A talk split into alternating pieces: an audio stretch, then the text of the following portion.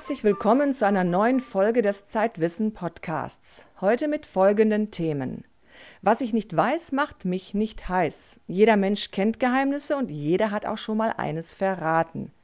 Unsere Redakteurin Claudia Wüstenhagen erklärt uns gleich, was das Geheimnis der Geheimnisse ist. Forscher in Alaska. Sie tun alles, um die weiße Wüste zu retten. Eine Reportage aus dem Eis von Thomas Häusler. Und Jan Schweitzer berichtet von einer Intensivstation. Hier geht es tagtäglich um Leben und Tod, um existenzielle Entscheidungen und schwere Überlebenskämpfe.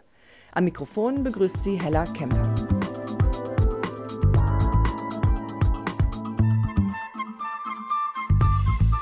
Das Geheimnis ist eine der größten Errungenschaften der Menschheit, hat der Soziologe Georg Simmel einmal gesagt. Doch angesichts der Enthüllungen von Edward Snowden hat man mehr und mehr das Gefühl, als sollten uns sämtliche Geheimnisse entrissen werden, als würde auch der letzte Zentimeter Privatsphäre ausgespäht. Unsere aktuelle Titelgeschichte von Zeitwissen greift das Thema auf und fragt, wie viel Geheimnis braucht der Mensch?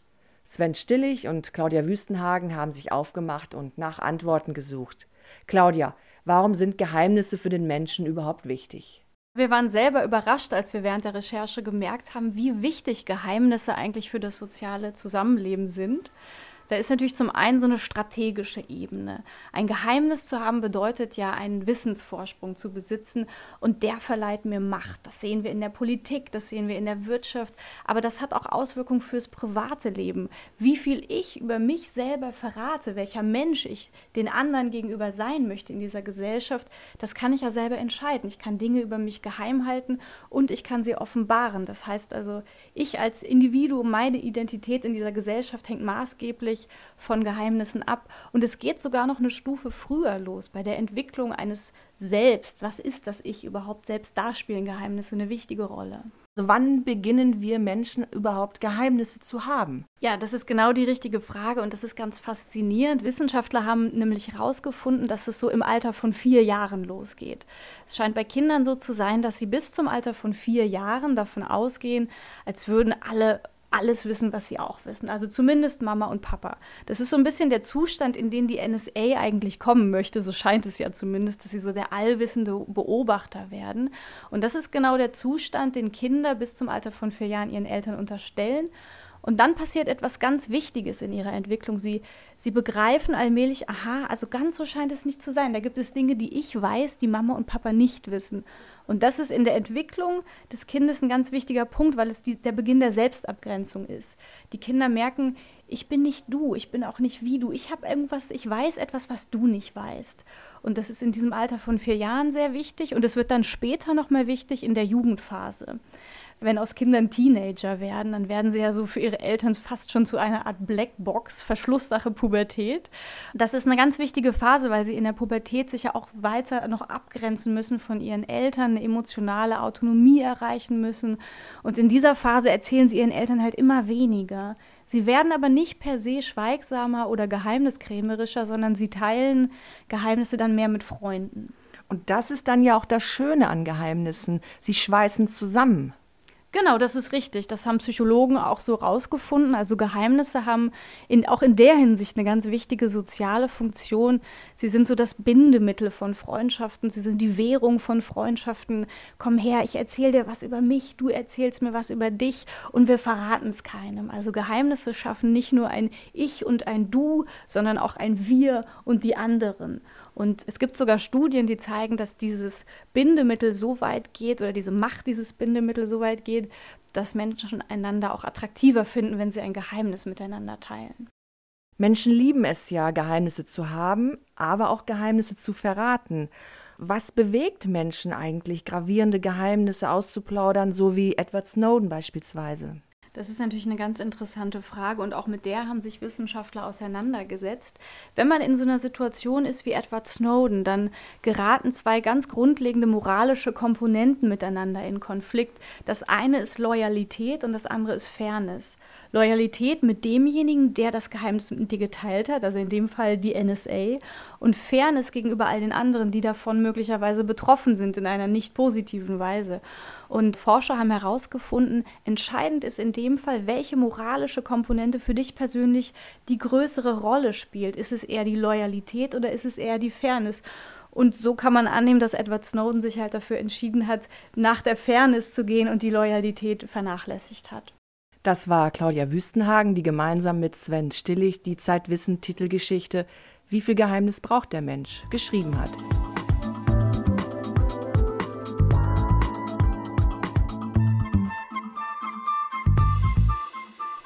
Auf einer Intensivstation geht es darum, Leben zu retten. Was sonst?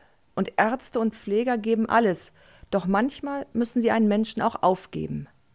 Jan Schweitzer hat für Zeitwissen die Intensivstation des Universitätskrankenhauses Eppendorf in Hamburg besucht. Jan, wenn ich an Intensivstationen denke, stelle ich mir sehr kranke Menschen mit vielen Maschinen und Schläuchen vor.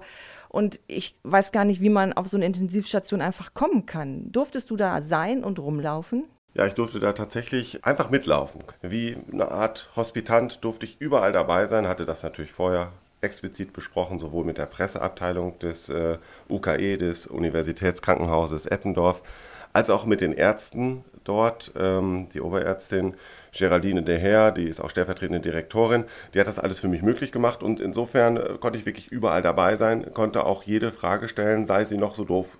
Äh, es ging alles, ja. Und es hat sicher auch eine kleine Rolle gespielt, dass ich selber studierter Mediziner bin. Dann wussten die also, da ist jemand, äh, der macht jetzt nicht grob was falsch und fasst nicht irgendetwas an, was er nicht anfassen darf oder stellt aus Versehen irgendein Gerät aus. Was für Menschen liegen denn auf der Intensivstation? Was hast du gesehen? Das war jetzt eine Intensivstation einer Universitätsklinik. Da sind also eher die schwereren Fälle. Und das war auch tatsächlich so. Also da waren wirklich richtig, richtig todkranke, schwerkranke Menschen, die zum Teil um ihr Leben gekämpft haben. Und bei einigen muss man auch sagen, die ihren Kampf eigentlich auch schon verloren hatten. Und was ist dann, wenn, wenn Ärzte entscheiden müssen, darf dieser Mensch jetzt sterben? Was passiert dann eigentlich? Erstmal diese Entscheidung ist natürlich überhaupt gar keine leichte. Da muss ganz, ganz viel vorher passieren. Ähm, da muss man sich, wenn dieser Mensch selber nicht mehr entscheiden kann, nicht mehr sprechen kann, also seine Entscheidung vielleicht auch gar nicht mitteilen kann, man vielleicht auch gar nicht so ganz genau weiß, was wollte er denn, als er es hätte noch mitteilen können, muss man sich natürlich ganz konkrete Gedanken machen. Ähm, wie geht es jetzt weiter? Die Ärzte müssen einmal sich überlegen, hat es wirklich noch Sinn und tut man dem Menschen da etwas Gutes an, wenn man weitermacht?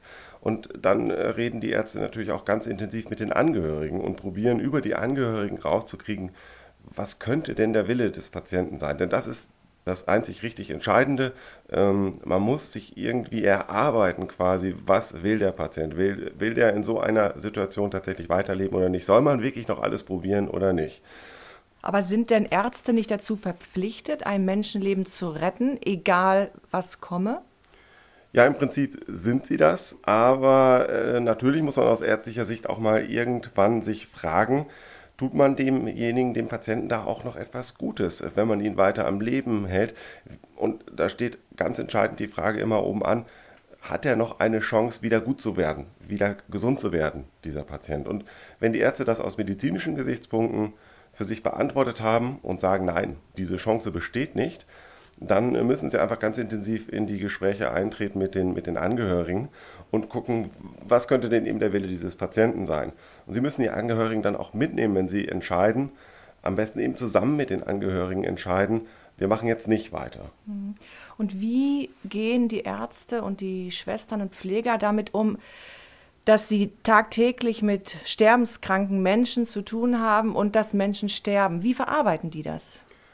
Das ist ganz unterschiedlich und hängt natürlich auch sehr stark davon ab, wie lange jemand schon auf einer Intensivstation arbeitet. Also mit dieser Tatsache konfrontiert ist, dass hier auch einige Menschen liegen, sehr viele Menschen liegen, die wahrscheinlich nie wieder gesund werden und wahrscheinlich auch bald sterben.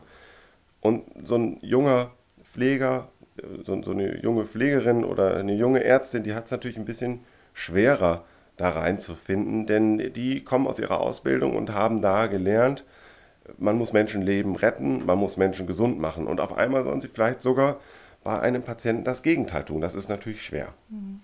Das war Jan Schweitzer über die manchmal sehr schwere Arbeit auf einer Intensivstation. In der aktuellen Ausgabe von Zeitwissen beschreibt er auch, was auf einer Intensivstation den Unterschied zwischen Leben und Tod ausmacht, warum es der eine Patient schafft und der andere nicht.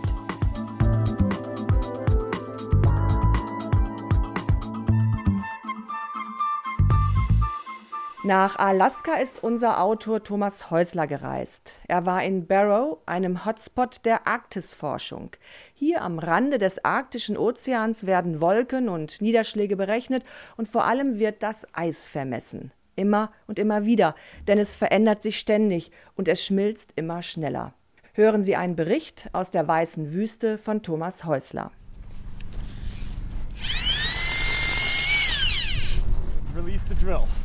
An einem stürmischen Tag im Mai arbeiten Forscher auf dem gefrorenen arktischen Ozean, 500 Meter vom Ufer entfernt. Mit einem Hohlbohrer schneiden sie Bohrkerne aus dem Packeis.